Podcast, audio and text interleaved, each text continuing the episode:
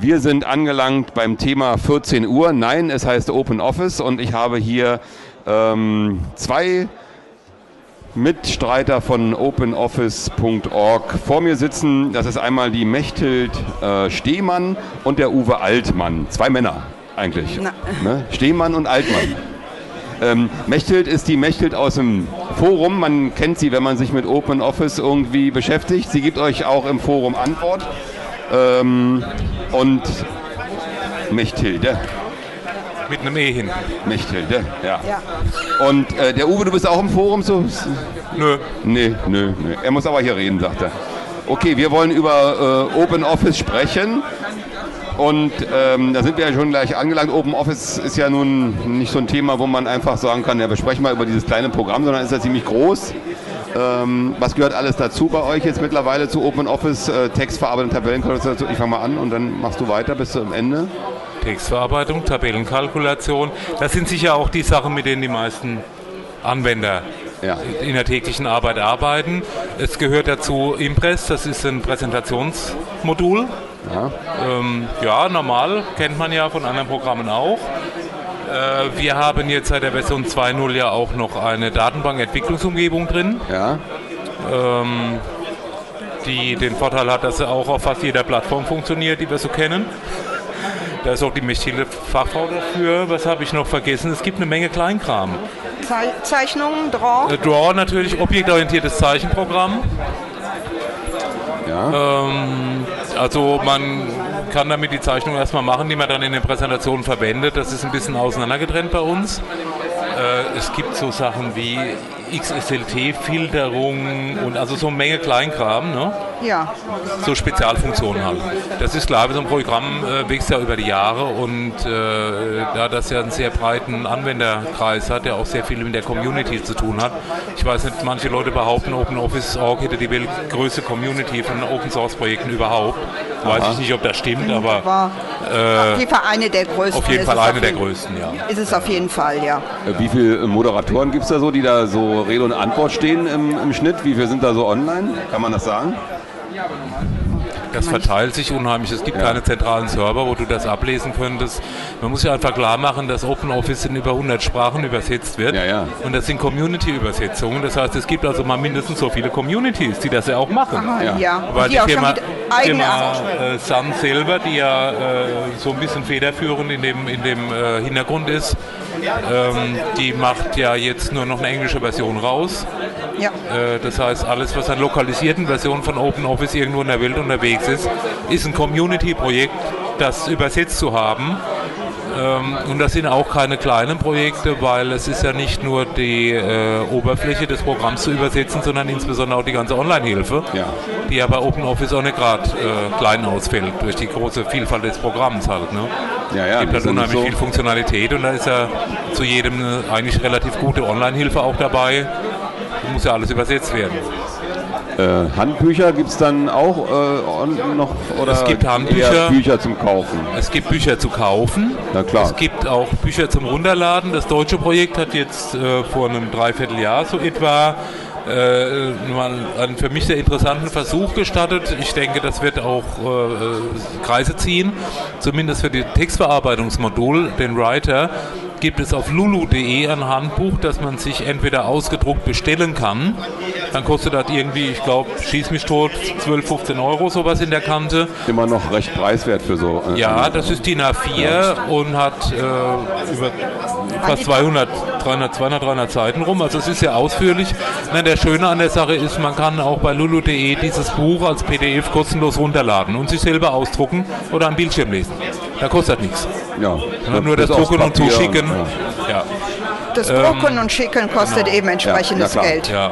Okay. Das, äh, das ist äh, jetzt erstmal ein Versuch, das so zu machen. Das ist sehr professionell gemacht auch von einem Team aus dem deutschen Projekt, also aus dem DE-Projekt. Ähm, es gibt aber auch auf den DE-Seiten eine Menge andere Dokumentationen. Also wenn man nach äh, http.de.openoffice.org geht, Ähm, die sind auch direkt von der Startseite aus über Dokumentation verlinkt. Da wird also jeder fündig, da kann man tausende von Seiten allgemeiner und auch sehr spezieller, zum Teil spezieller Dokumentation dann auch runterladen. Also ich habe neulich mal eine Dokumentation über dieses Datenbankmodul gesucht, weil ich da mal reingucken wollte, wie ja. das funktioniert, aber die war noch nicht so ausführlich, die Dokumentation. Ja, habe ich da irgendwie was nicht gesehen. Bei der Datenbank ist das Problem, wir sind erstmal nur ganz wenige Leute, die sich überhaupt mit diesem Thema intensiv beschäftigen und äh, dementsprechend schwierig ist dann auch so eine Dokumentation zusammenzustellen, weil es ist schon ein ziemlicher Zeitaufwand, das dann ja, überhaupt ja. mal und das Problem ist, da ist ja erst in der 2.0 dazu bekommen. Das heißt, viele Informationen stehen uns als Community-Mitglieder noch nicht so zur Verfügung, dass wir die jetzt also schon wieder in der Dokumentation einarbeiten können. Wir kennen ja das Problem, Programmierer dokumentieren nicht sehr gerne. Und äh, wenn du also man kann sie verpflichten. Äh, man ne? kann bei, sie verpflichten. Bei Strafe des Strickes oder so könnte man sie dazu verpflichten, mhm. wenigstens kleine Tags an die Zeilen zu hängen. Das ist ja schon mal eine, ein ja, du Anfang. Hast, du hast nicht viel mit Programmierern zu tun in deinem richtigen Leben, das hört doch, man schon. Doch, doch. Weil dann erzählt er dir, ja gut, dann dauert es aber zwei Jahre länger, bis es fertig wird und dann steckst du so Ideen ganz ja. schnell wieder in die Tasche. Das macht ja, ja nichts. Da kriegt er, ähm, wenn er davon leben kann, für das gleiche Gehalt, was er in einem ja. Jahr ne, kriegt, ähm, über zwei Jahre zu leben, ist ja okay. Das Problem ist äh, bei Datenbankmodul, ich merke das auch hier auf der Messe, wenn jemand an den Stand kommt und fragt, oh, Open Office kann doch jetzt auch Datenbank das Problem ist, Leute äh, haben normalerweise ein Grundverständnis, dass das so ähnlich wäre wie eine Textverarbeitung halt oder eine Tabellenkalkulation, halt vielleicht ein bisschen was anderes, aber im Prinzip genauso. Und das ist bei Datenbanken leider überhaupt nicht der Fall. Ja, äh, das heißt, du musst, äh, du musst eigentlich sehr viel Grundkurs, was ist eine Datenbank, erstmal schreiben in so eine Doku. Und äh, dazu hat sich bis jetzt noch keiner gefunden bei uns. Ja. Und es ist natürlich eine sehr, sag mal, spärliche Oberfläche mit einer Tonne Funktionalität hinten dran ja. die auch äh, nur eigentlich in sehr engem Zusammenhang mit den Programmierern überhaupt erschließbar ist. Es wird daran gearbeitet, aber es ist auch, wie Mechilde sagt, die findest du auch nicht an jeder Ecke, die Leute, die sowas können. Also selbst so ein großes Projekt wie das DE Open Office Org Projekt hat da richtig Personalknappheit Nein. in dem Bereich auch. Ja. Also im Moment sieht es so aus, dass wir im, im deutschen Projekt mit zwei, drei vier Leuten sind, die sich also intensiv auch mit dem Datenbank, überhaupt auch mit dieser Datenbanktechnologie auch auseinandersetzen und wissen, äh, wie eine Datenbank an sich überhaupt funktioniert, wie ein Datenbankserver funktioniert, ähnliche Dinge. Mhm. Das sind eine Handvoll Leute. Ja, das hört sich jetzt aber alles grauenhaft kompliziert an. Für den normalen Anwender ist das eigentlich äh, relativ einfach zu bauen. Also ich sag mal so, ich bin immer wieder erstaunt, wie schnell es geht, ne? wenn man dann konkret was machen will. Ja. Aber wenn du dich jetzt hinsetzt und versuchst das aufzuschreiben, dann äh, sieht das halt anders aus. Ja, dann muss man eben auch ein Stück tiefer ja reingehen als das, ja, aber ich gehe da anders ran. Äh, also ich will mir immer erst ein Datenbankmodell aufschreiben, um es dann da umzusetzen. Äh, ich habe da mal irgendwie in Hannover an einer Universität so einen Lehrgang SQL-Datenbanken besucht, so einen Einjahresvortrag, an ne, so habe ich da eingeschrieben als Gasthörer. In hohem Alter darf man auch noch studieren, wenn man das Geld zahlt. Ne? Ähm, und ja, dann haben die mir da erklärt, wie das gemacht wird. Ich habe gesagt, toll, das geht wunderbar. Und dann habe ich mich da hingesetzt an diese, aber das passierte, das ging so nicht, wie ich mir das gedacht habe. Ja, also mein Datenbankmodell steht ja fertig da mit allen möglichen Verknüpfungen ja. und und und, aber das, das, dann da reinzubringen. Das könntest du jetzt, das könntest du jetzt eins zu eins reintippen bei uns. Das ist ja. ja. nicht das Problem. Das Problem ist ja, die Oberfläche dazu zu schreiben, ja. die Masken für den Benutzer. Ja, Vor allen Dingen die idiotensicheren Masken für den Benutzer. Und das ist eben nicht ganz so einfach. Nein, da wirst du in der Regel auch noch Makroprogrammierung brauchen. Mhm. Wenn das ein bisschen komplexer, also wenn es über die private Schallplattensammlung rausgeht, äh, wenn du komplexere Verknüpfungen in der Datenbank hast und willst äh, die Daten aus drei bis fünf Tabellen in einer Maske sehen, was sehr schnell passiert, dann äh, wirst du um Makroprogrammierung nicht rumkommen und dann, da, da, läuft dann der normale Anwender, der von seiner Tabellenkalkulation herkommt, äh, möglicherweise schon ins Leere, weil er das mit den Makros schreiben, dann halt, äh, das ist dann auch ein ziemlicher Klopper halt, ne? Ja, klar. Ja. Äh, es gibt ja da diesen, ähm, ja, wie soll man sagen, den Konkurrenten oder den proprietären äh, Gegner da, ne? diese eine Datenbank, die ja auch sehr oft angewendet Nein, wird. Das ne? ist doch kein Gegner für uns. Nee, äh, so habe ich ja gesagt, ähm, ja, an, oder anderen Marktteilnehmer, könnte man ja nennen. Ja. Ähm.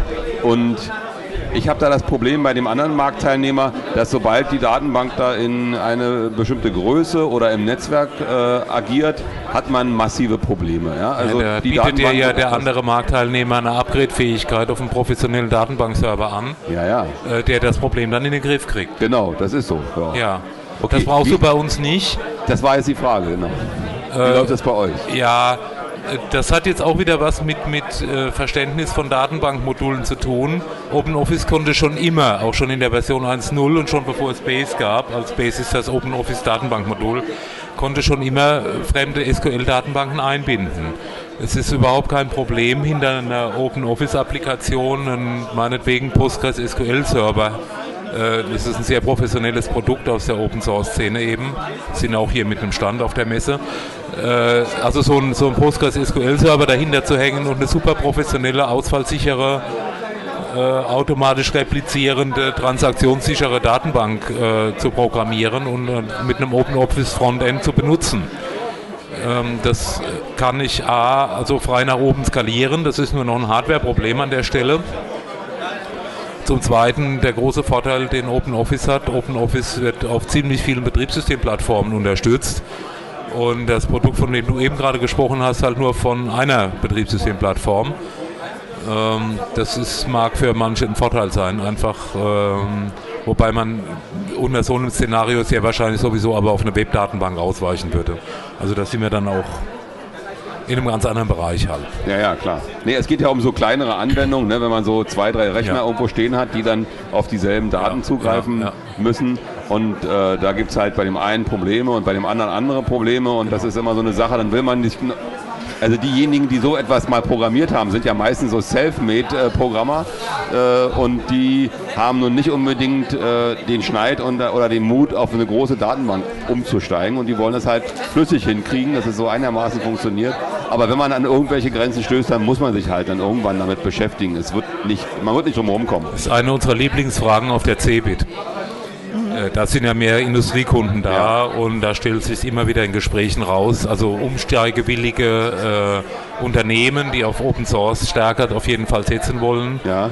ähm, die dann immer regelmäßig auf das Problem laufen, dass dann abteilungsspezifische äh, entweder Groß-Makro-Applikationen in Excel ja. existieren oder eben kleine Access-Datenbanken. Ja. Und das Ablösen dieser, dieses, ich sag mal, IT-Wildwuchses, mhm. äh, das eigentlich einen Aufwand induziert für diese Unternehmen, die nicht mehr bereit sind zu tragen, weil da müssten sie ja alles ablösen bzw. neu schreiben. Äh, auf der anderen Seite sage ich denen dann immer, ihr seid eine Kapitalgesellschaft, in Ordnung, dann müsstet ihr eigentlich diese ganzen Applikationen in eurer Bilanz ausweisen als besonderes Unternehmensrisiko, weil der, der die geschrieben hat, wenn der sich morgen mit seinem Sportwagen um den Baum wickelt, habt ihr ein Problem. Das sehen die meisten auch gar nicht, äh, weil Dokumentation gibt es natürlich keine. Ähm, äh, den zweiten, der sich so gut auskennt, dass er da irgendwas anpassen könnte, gibt es auch nicht. Das heißt, das Risiko ist für solche Unternehmen eigentlich ganz enorm, in diesem Bereich solche Applikationen weiter zu betreiben. Aber da macht man halt dann die Augen zu und durch. Äh, inwieweit sich da Vorstände haftbar machen, im Zweifelsfall ist eine andere Frage, mag ich hier gar nicht beantworten. Aber das wird gerne ignoriert. Von daher ist auch die Umstellung auf eine Open Source Software immer auch natürlich eine gute Gelegenheit, solche Dinge mal zu durchforsten und auch in eine professionelle Umgebung zu transferieren. Mhm. Würde ich auf jeden Fall als Gelegenheit wahrnehmen. Ja, Jetzt haben wir uns aber sehr weit vom Thema entfernt. Jetzt haben wir uns ein bisschen da entfernt, aber wir kommen wieder zurück und zwar äh, von, auf die vielen Plattformen. Wir hatten ja vorhin schon mal im Vorgespräch darüber gesprochen, dass ihr diese LGPL-Lizenz habt. Das heißt, äh, eure Lizenz ist noch freier als, als diese normale GPL. Ja, kann man, ja, kann man ja, so sagen. Ja, die erlaubt eine Menge Dinge, die eine normale GPL nicht zulassen würde.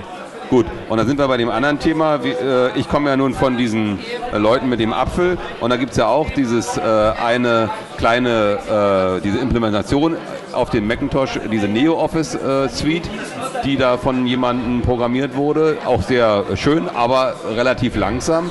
Gibt es da von euch direkt mal eine Alternative? Weil ich kann damit nicht arbeiten, das ist mir einfach zu langsam. Ja, du könntest dir ein normales OpenOffice 2.41 unter X11 auf dem Mac installieren. Brauche ich aber Fink. Äh, da brauchst du keinen Fink dafür. Da brauchst du ein X11, was im normalen 10.5er okay. Betriebssystem standardmäßig mit installiert wird. Dann lädst du dir das OpenOffice runter. ziehst das in den Programmordner, machst einen Doppelklick drauf und los geht's.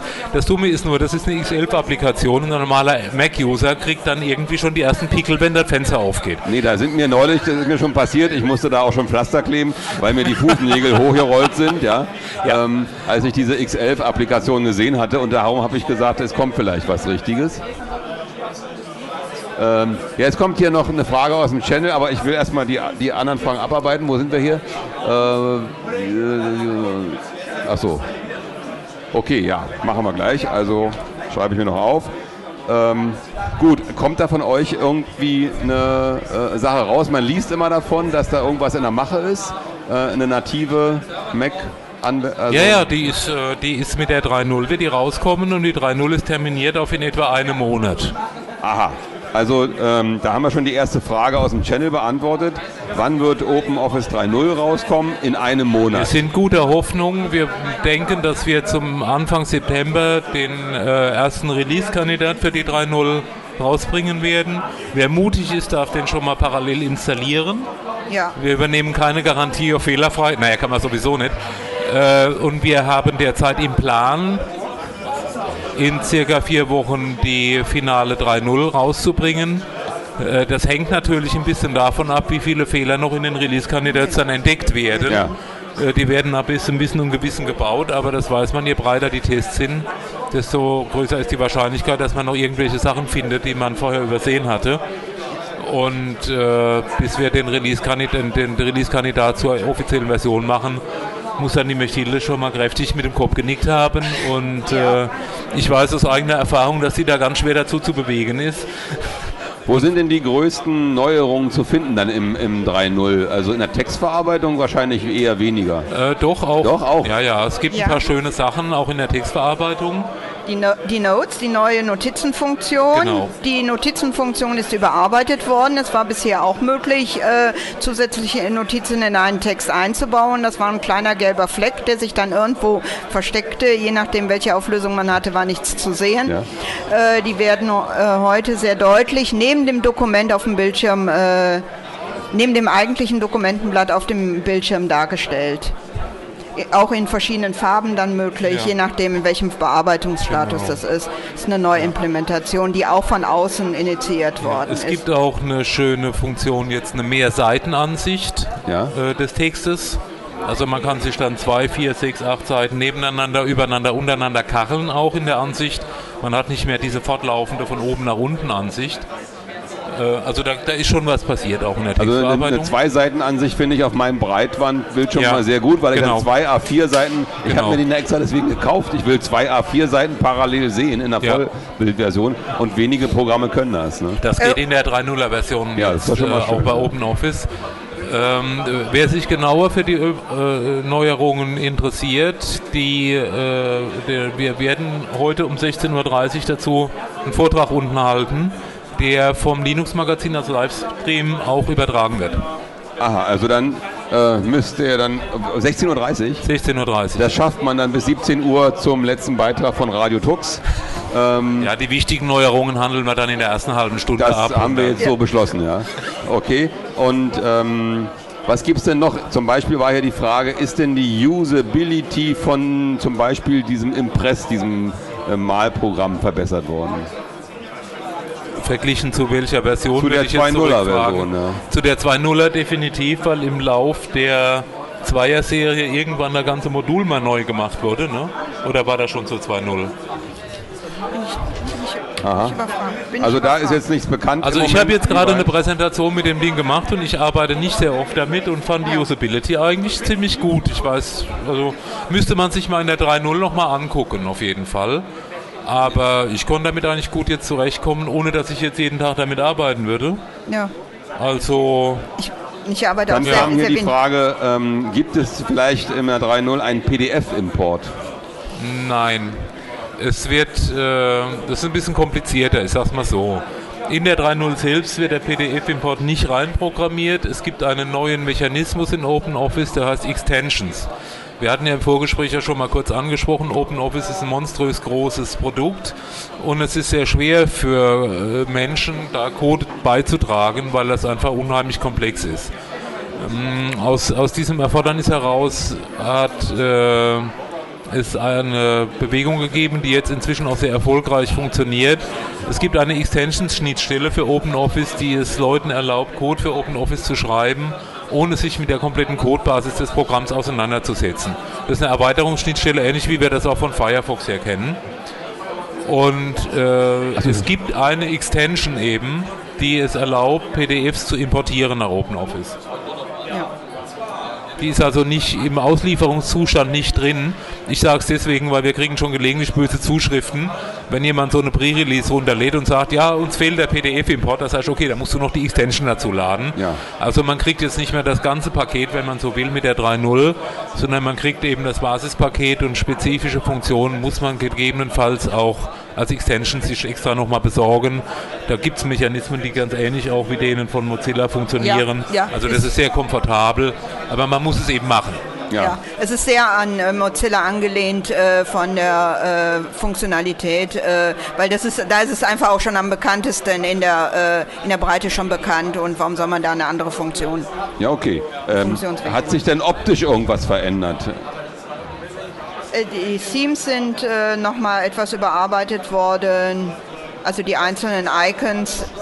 Ansonsten. Ja, also rein optisch. Die ja. Icons in der Taskleiste sind ein bisschen überarbeitet worden. Es gibt auch neue Themes, glaube ich. Man meine, kann aber die alten werden mit ausgeliefert. Es gab ja einen großen Sprung in der Optik bei dem äh, anderen Marktteilnehmer äh, beim letzten ja. Release. Und da haben ja einige äh, Leute, ebenso wie ich eben sagte, Fußnägel, Räufeln, haben dann andere Krankheiten bekommen. Äh, das wird bei euch also definitiv nicht der Fall sein. Man, es bleibt ja, das bewährte Oldtime-Outfit bleibt. Äh, böse Zungen behaupten, dass uns das eine Menge User in die Arme getrieben hätte. Nein, äh, nein, das ist bei uns, bleibt die, die Optik und die Bedienerlogik schon so, wie sie war. Ja. Die ganze da hat sich, äh, also jeder, der vorher mit Open Office gearbeitet hat, wird damit auf Anhieb sofort zurechtkommen. Ja, na, viele sind ja der Meinung, es ist ein bisschen äh, sehr klassisch noch die Oberfläche. Man könnte sie vielleicht ein bisschen aufpeppen, aber ich finde, es ist ein Programm zum Arbeiten und äh, bin nicht unbedingt so ein Fan, nun das ganz aufgepeppt zu haben, aber die X11-Anwendung, die, die gerade vorhin erwähnt wurde, die hat mich dann doch ja. nicht überzeugt. Es gibt auch es gibt ganz, ganz selten geäußerte, aber versteckte Hoffnungen, dass durch den nativen Mac-Port, den wir jetzt haben, ja. der Druck auf die, ich sag mal, Modernisierung der Benutzeroberfläche da doch ein bisschen steigen wird. Ja. Weil natürlich Mac-User äh, sowas äh, schon als grenzwertig bewerten. Ja. ja. Achso, also ihr seht auch bei dem nativen Mac. Äh, äh das sieht schon noch ein bisschen so aus wie OpenOffice oder Aha. Linux, ja klar. Achso. Äh, da ist jetzt nicht, also man muss Benutzeroberfläche zwei Dinge unterscheiden. Es gibt auf dem Mac eine Menge äh, betriebssystemspezifische Sachen wie zum Beispiel ein Druck oder ein Dateiöffnen-Dialog, ja. die werden eingebunden. Ja. Die, sind, die kommen vom Mac her ja. mit dem ganzen Komfort, den sie bieten. Aber ich sag mal, die Icons in der, in der Menüleiste von OpenOffice oben, äh, die sind natürlich OpenOffice-Domäne. Äh, da gab es ein paar behutsame Verbesserungen an das Aqua Blue von dem, von dem Mac, aber das ist, glaube ich, das Letzte. Was da mal passiert ist, man muss sich einfach klar machen, äh, es schlagen bei uns regelmäßig Grafiker auf, die sich anbieten, da was zu machen. Und wenn man denen mal mitteilt, dass sie dann eben, eben im Tausenderbereich Anzahl Icons anpassen ja. müssten, sind die dann auch ganz schnell irgendwie wieder weg. Ach weil so, das ist okay. Hölle viel Arbeit. Ne? Also, was, wenn was verstärkt würde, ja. ist, dass sich äh, OpenOffice.org stärker in das System integriert. Also auch zum Beispiel unter Linux, wenn man eine KDE-Oberfläche hat, dann sieht auch das OpenOffice eben wie im KDE aus. Wenn man eine GNOME-Oberfläche hat, sieht es auch eben dementsprechend aus. Sodass von daher sich also auch was in der Oberfläche dem anpasst, was man eigentlich als System hat. Unter Windows sieht es dann nochmal etwas anders aus. Auch je nachdem, ah, ja. welche Windows-Oberfläche also man hat. Also es geht schon in die Richtung die Optik soll sich dem System anpassen. Also ja, da ist ein Anfang ja. jetzt gemacht worden ja. und da arbeitet ihr weiter sozusagen. Also die Fensterdesigns, die Fensterrahmen und so werden natürlich auch auf dem Mac von, von der Betriebssystem übernommen. Ja. Aber äh, manche Ich meine, wenn, wenn, die Betriebssysteme das ja alle anbieten, warum soll man es nicht benutzen? Genau. Meine, es, genau. es, macht ja das System auch irgendwo schlanker. Und zu der X11-Version kann ich ja auch nur sagen, ich arbeite sehr viel unter verschiedenen Betriebssystemen und ich äh, war eigentlich immer froh, dass, das gleich ich, aussah. dass das relativ gleich aussieht. Also das muss nicht unbedingt ein Nachteil sein. Äh, ich weiß auch jetzt zum Beispiel die NeoOffice-Leute, von denen wir gerade kurz gesprochen haben, haben einen Backport auf X11 gemacht, obwohl die eigentlich seit Jahren Furore damit machen, dass sie eine native äh, Mac-Version machen. Da kann man jetzt auch eine X11-Version kriegen von denen, wo die halt ihren Code mit eingebaut haben, weil wir es nicht können. Ne? Also das, das, das schwankt hin und her. Es wird mit Sicherheit auch immer eine, eine äh, kleine Benutzergruppe geben, die äh, eine XL-Version bevorzugt. Die Frage ist, ist, ist die groß genug, dass sich jemand die Arbeit macht, die zu versorgen? Ja, ja das ist ja immer der, der, die Frage, ja. Äh, hier kam noch die Frage, ähm, gibt es oder wird es eine Spracheingabemöglichkeit geben? Äh, soweit das Open Office Projekt direkt betroffen ist, wüsste ich nicht, dass jemand daran arbeitet. Äh, ich denke auch, das sind Dinge, die besser auf Betriebssystemebene gelöst werden. Das heißt mit einer eigenen Applikation, die dann eben eine Tastatureingabe simuliert oder wie immer auch. Dann kann man sie nämlich nicht nur in einem Programm benutzen. Äh, ich wüsste jetzt nicht, dass OpenOffice da Speziell ist mir auch nicht bekannt. Was macht. Also ich, ich denke, es ja wird ähnlich laufen, wie es diese Braille-Eingabe unter anderem auch für OpenOffice.org möglich ist, die von der Blindengruppe äh, um Klaus Knopper herum äh, entwickelt ja, wurde. Man könnte natürlich auch über eine, über eine Extension nachdenken, die sowas löst. Ja wie gesagt, dann der Nachteil wäre halt, das hast du dann halt nur in OpenOffice zur Verfügung. Ja, eben. Also ich sehe das auch eher als äh, diese UID, Human Interface Device, dass man sagt, okay, das ist ein Gerät wie Tastatur, wie Maus, wie andere Eingabegeräte, ja, auch wie, ja. wie äh, Zeichenbrett ja. oder so, ja, Zeichentablett. So sollte es sein. Oder wie auch der, ähm, der berührungsempfindliche Bildschirm ist ja auch ein ja. Und da müsste halt die Spracheingabe genau so als diese Art von Eingabeinstrument ja, ja, funktionieren und auch genau. das Betriebssystem entsprechend mit. Ja. Aber das scheint, egal bei welchem Betriebssystem man sich umhört, die sich die Geister zu scheiden. Da ist nirgendwo eine für mich irgendwie nutzbare Lösung vorhanden. Ne? Die, ich habe schon so viele Spracheingabeprogramme äh, und so weiter getestet, auch mit, mit meinen Anwendern zusammen. Und viele, die sich nicht an diese Lernarbeit gewöhnen können, haben das immer wieder abgelegt. Ne? Obwohl sie sich schon dann ein Jahr damit auseinandergesetzt haben, aber nach einem Jahr, nee, ich gehe wieder auf meinen äh, Diktierautomaten zurück und die Dame vorne macht es. Ja. Das ist, ja. Ja, also gerade Rechtsanwälte oder Ärzte, die haben dann keine Lust mehr irgendwann. Also ich Oder kenne, Freaks, es ne? funktioniert ne? auch nicht. Die Fehlerquoten sind auch noch zu hoch. Es gibt die ja unter. Sie, man kann es nicht rausschicken. Nee. Nein, nein. Ja. Ich kenne, ich kenne auch ein paar zufriedene Anwender von solchen Lösungen, aber die meisten erzählen genau das, was du eben ja, erzählt ja, die, hast. Eine Weile machen sie es mit und dann ist irgendwann irgendwie Schluss. Ja. Ähm, dann wird hier gefragt nach Translation Memories zur Übersetzung von Texten. Ja, gibt es jede Menge freie Software. Es gibt, ja. Aber nicht in OpenOffice. ja. ja, also ich habe jetzt gerade eine Meldung gelesen, schieß mich tot, dass es jetzt ein berühmtes auch auf Linux gibt. Äh, wir arbeiten selber mit einem Translation-Programm für die Übersetzung der Hilfe und der Oberfläche. Das ist ein freies äh, Programm auf Java-Basis. Das ist frei. Das ist jetzt gerade von einem Projektmitglied auch für uns nochmal angepasst worden, damit wir das. Äh, Wie heißt das? Äh, Open Translation Editor.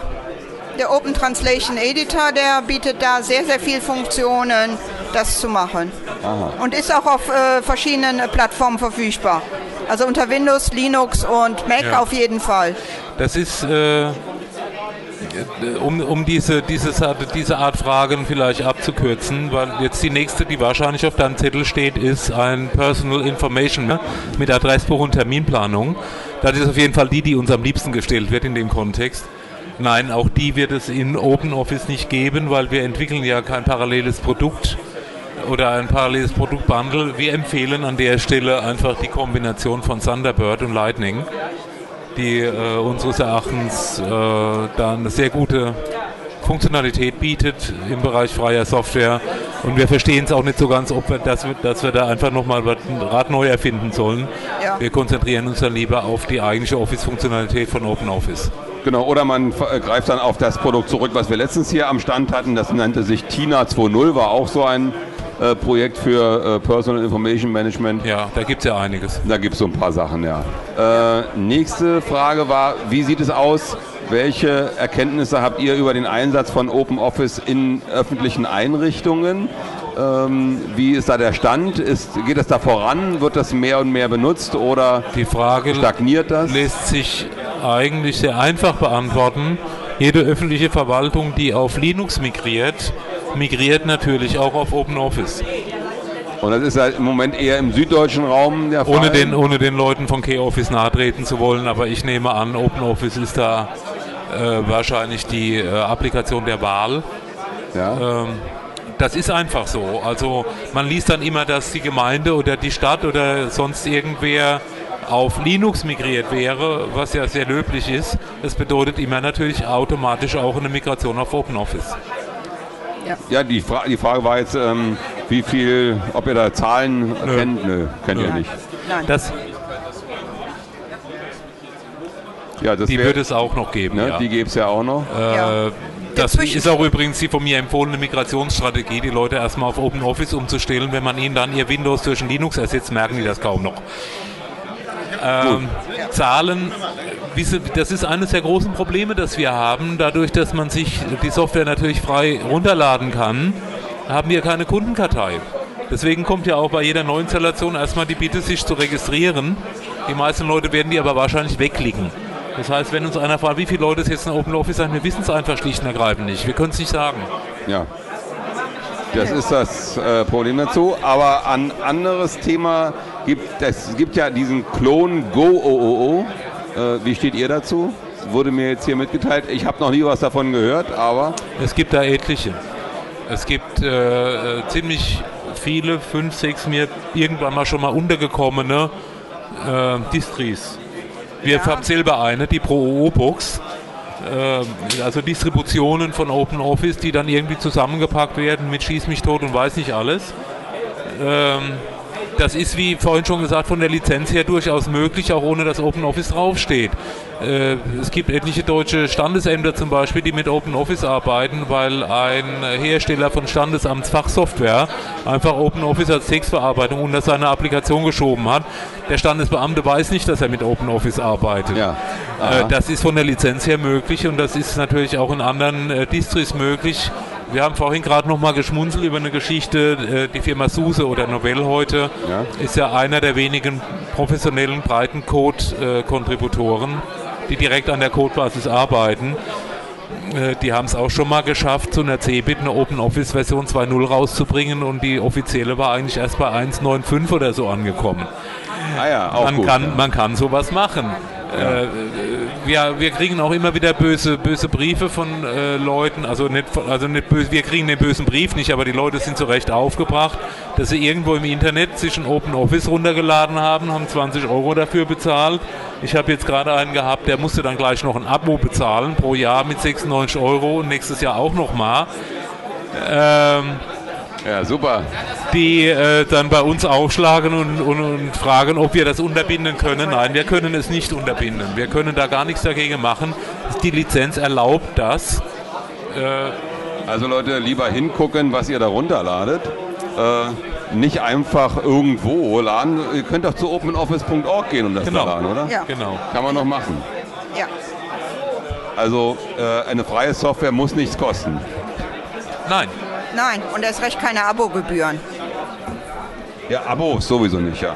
Wer Abos abschließt, der, äh, ja, der hat das selbst, glaube ich, zu verantworten. Wenn wir natürlich unsere Pro-Box abgeben, dann äh, ist das schon mal schön, wenn wir auch was dafür bekommen, Materialkostenersatz, auch wenn die als CD, als DVD ja. rausgegeben ja. werden oder eventuell auch Service mit angeboten wird, Support, Installationssupport ja. und sowas, genau. dass das natürlich kostenpflichtig ist. Also man kann das jetzt nicht kann. alles schlecht machen. Es gibt heute auch noch Leute, die nur mit einem Modem am Internet hängen und die sind einfach froh drüber, wenn sie von irgendjemandem eine Open Office Org CD geschickt bekommen, auch wenn der dann einen Kostenersatz verlangt. Ja, okay, also wenn ich was äh, äh Man darf das jetzt nicht alles über einen Kamm scheren natürlich, aber man sollte natürlich, wie du sagst, schon hingucken, wo man draufklickt. Ja, genau. Also das kann man machen. Und äh, wer halt eine Modemverbindung hat, na klar, äh, es steht ihm ja frei, auch bei OpenOffice eine CD. Ihr habt ja auch so eine Art Live-CD oder sowas. Ja genau, wir haben einen Verein, es gibt einen deutschen Verein, OpenOffice.org Deutschland e.V., der ist auch gemeinnützig anerkannt, sitzt in Wiesbaden, hat eine eigene Webpage und über die kann man sich auch DVDs oder CDs des Pro-O-Box Projekts, das ist ein Unterprojekt, wenn man so will, von uns, die eine Distribution zusammenbauen, in der nicht nur Open Office drin ist für verschiedene Betriebssysteme, Äh, da sind Language Packs, glaube ich, mit drauf, da sind Cliparts mit drauf, so ein bisschen auch andere freie Software. Ja, auch dann der Thunderbird und Lightning ist dann wieder mit drauf. Immer in der aktuellen Version, genau. Äh, da kann man sich dann so eine CD schicken lassen. Die machen das gerne und die nehmen auch gerne Spenden entgegen, die sind auch steuerlich abzugsfähig.